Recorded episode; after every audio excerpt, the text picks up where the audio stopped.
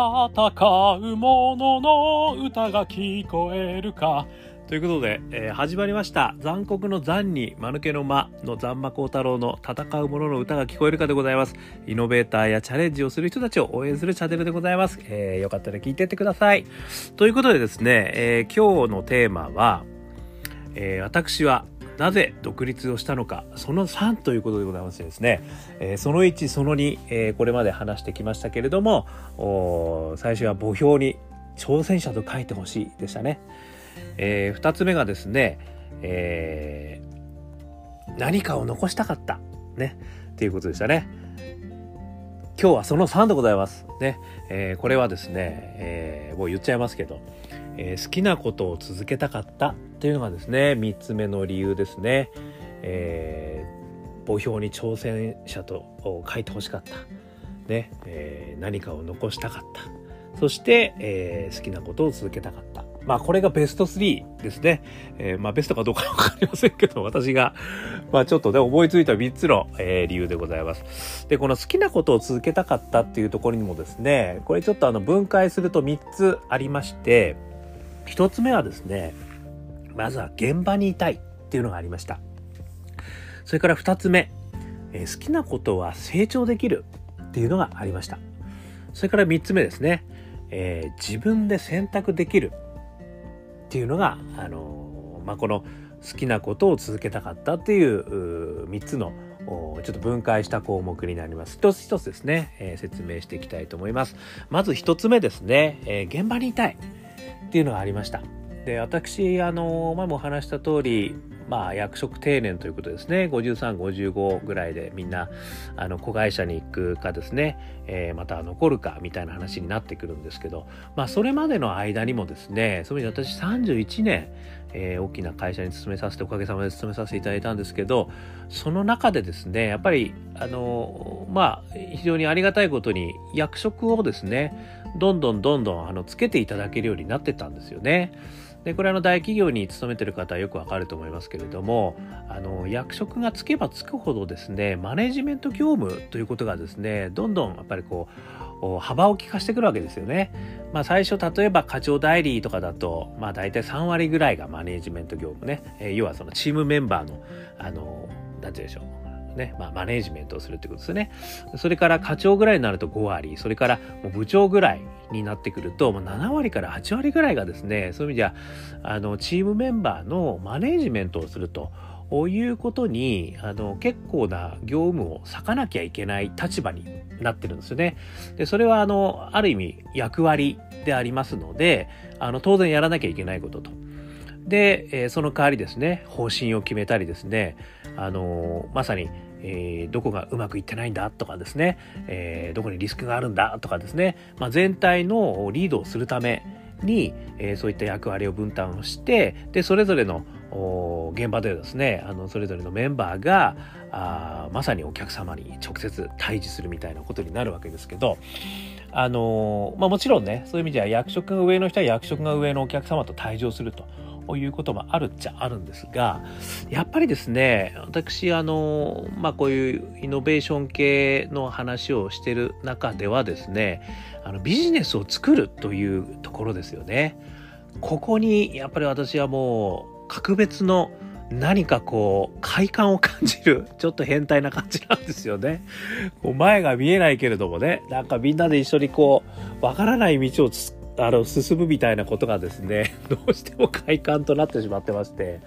あの何かそういうこう新しいことをみんなで進めていくってことをですねあの現場であの結構みんなと一緒にこう苦労したなみたいなことがあると、まあ、最後ビールがうまいみたいなね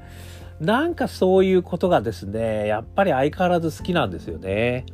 まあそこにはですねある意味その何て言うんでしょうこう対面してる人の顔が見えるっていうことがすごく大きいことだと思うんですよね。あのやっぱり喜んでくれる、ね、人の顔が目の前にありますしでその前にはね辛い顔をしてる人たちのもう目の前にいらいらっしゃるわけですよね。でそういう人たちを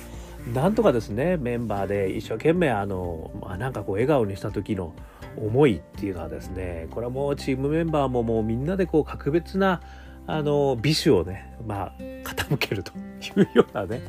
体験をねまああのうまくいったことばっかりじゃないですけどあの失敗した時は失敗した時ですね。またそれも美味しい酒なんですけどなんかねやっぱりそういった現場でですね新しいことを作るという作業をやっぱり一緒にやりたいと。いうことがですねあのやっぱり好きなんだなというふうに思ったんですよね。でそれがやっぱりどうしても大きな組織になっていってでそこでこう、まあ、役職とかが上がっていくとですねどうしてもその現場感を得るということがですねあのなかなか難しいというところがあったのですよね。またあとはですねあのまあやっぱりねそのある意味定年を迎えるとかっていう役職定年とはいえですね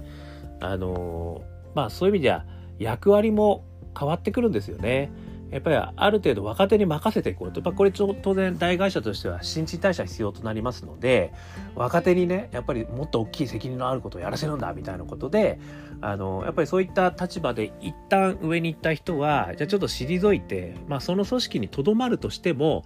まあなんて言うんでしょう、アドバイザー的な話になったりですね。あとは全くグループ会社に行ってちょっと違うところをですね、あの、こういった組織を立ち上げてくれとかって全然違う仕事をすることも、ままああるわけですよね。でそれはあの、まあ、大企業の中ではですね大体23年おきにこうローテーションが組まれるという話の中でもですねそれはあのやっぱりこう行われるわけですよね。なので、まあそういう意味ではですね、私、まあ、31年ね、あの、大企業の中でやってきた中で、やっぱこれからの人生、残り考えたときに、まあ、あの、やっぱり新しいことばっかりやってきたんでですね、まあそういった仕事をしたいと。しかも、現場でですね、そういった仕事が携われるようになりたいっていうことで、一つ、あの現場にいたいということで、まあ好きなことをね、あの続けるという意味で、えー、独立したっていうのが一つ目の理由ですね。で、それから二つ目の理由ですね。好きは成長できるっていうのが、あったんですよね。これあの、まあ、私も大企業の中でですねさまざまなあの職種にですね実はローテーションされたんですよね。まあ、実はもうほとんどあの産業分野公共分野金融分野、えー、それからコンサルティングそれからシステムインテグレーションそれからあブランディング、ねえー、スタッフ業務経営管理業務いろんなところにですねあのおかげさまでというかもうお前いらねえからあのそっち行けって言われちゃったのかどうかわからないですけどもう本当にいろんなところに、まあもちろん営業もですね、ソリューション開発も全部やってきたんですけど、そういった中でですね、私感じたのは、やっぱり自分が伸びる分野ってあるなと思ったんですよね。で、それを見た時にですね、やっぱり私新規のものを ね、あの企画して、そして世の中に出していくということがですね、やってる時っていうのはめちゃくちゃ私、まあ、あの、客観的に見てどうかわかりませんよ。私自身としてはものすごく伸びたんですよね。やっぱりそのめちゃくちゃ辛かったこともたくさんあるんですけど、そこから学びですね。それからこう、また叩かれてですね、それでもまたあの立ち上がりみたいなね、あの、本当にその七点抜刀ではあったんですが、そういった中でですね、一番得るものが多かったのは、やっぱり新規ビジネスをあの作ってた時だったんですよね。逆に言えばですね、私、あの、あんまり営業活動とかですね、それからあの、まあ、一人のお客様向けの営業とかですね、あとはまシステム開発をきちんとこなす。ね、あとはあの、スタッフとしてですね、あの、皆さんをこう、きちんと整理整頓していくみたいなことは、非常に苦手だったんですよね、これね。で、苦手とはいえですね、大企業の中でやらなきゃいけないんで、あの、やってたんですけど、やっぱりね、伸びてねえなって感じはしたんですよね。まあ、やっぱり辛い時にはもう本当にすぐ帰りたくなりましたし、もう弱音ばっかり吐いてましたから、まあそういうのも見るに見かねてみんな、あの、私をこう、新しいことをね、やるところに 付け替えていただいたという、あの、非常に懐の深い会社だったんですけど、そういう意味でですね、私がやっぱり新規のコンサルをやってた時ですね、これはものすごい、あの、もう夜中までやったし、土日もやったし、本当寝る間も惜しんでやったんですけどあの本当にお前はなんてできないやつなんだとも言われ続けましたけどもものすごく伸びたと思いますね。あのそういう意味ではそういったところがすごい面白かったんですよね。なのであのやっぱりここから先の人生考えた時にですね、まあ、せっかくオープンイノベーション、まあ、しかも新しいビジネスを作ってくるということをやってきたあの人生を切ってでその分野でやっぱり伸びたしこれからも伸びたいと思った人間にとってはですねやっぱりそういった分野であの自分の力をあの発揮したいというふうに思ったんですよね。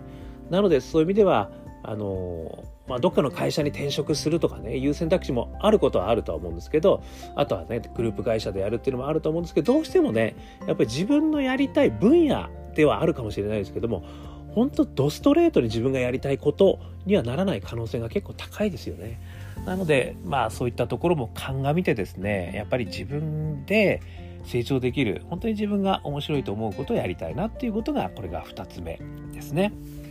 そして、えー、3つ目ですね。これあの自分で選択できる世界に行きたいなと思ったんですよね。これはですね、あのー、私結構八方美人な性格なのでですね、人の顔色をすごく伺ってしまうっていうところがあるんですね。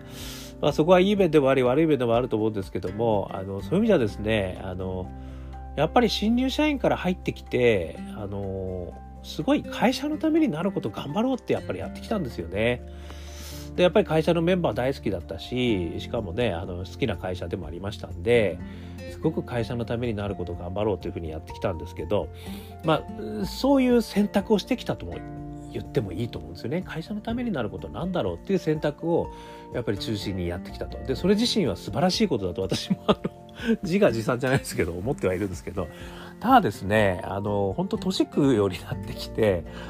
本当にそれだけでいいのかなとはね、ちょっと思う、やっとですよ。思うようになったのは、ここ本当に、何でしょうね。まあ10年ぐらいじゃないですかね。40過ぎたぐらいから、まあちょっと本当にこれでいいんだっけなって思うようになったんですよ。それは何かっていうと、やっぱり自分自身がどうなるかってことですよね。で、その自分自身がどうなるかということを中心に据えた、選択っていうことを自分やってきたかなっていうところですね。もうね、会社勤めて20年も経ったぐらいに、で、改めて思い返したというね、もう本当にあの、いつまでやってたって感じだとは思いますけど、あの、そういうふうに思ったんですよね。なので、まあそういう意味では会社の中で自我が芽生え始めたのが20年経ってやっとだったということもあるんですけど、で、まあそういったところから、実はですね、やっぱり自分のためになることを、選択してあの生きるということがですねやっぱり自分の幸せにつながるんじゃねえのかなっていうことをですね実はすごく思うようになったということなんですよね。なのでまあその分ですねそういう意味で自分で選択するということは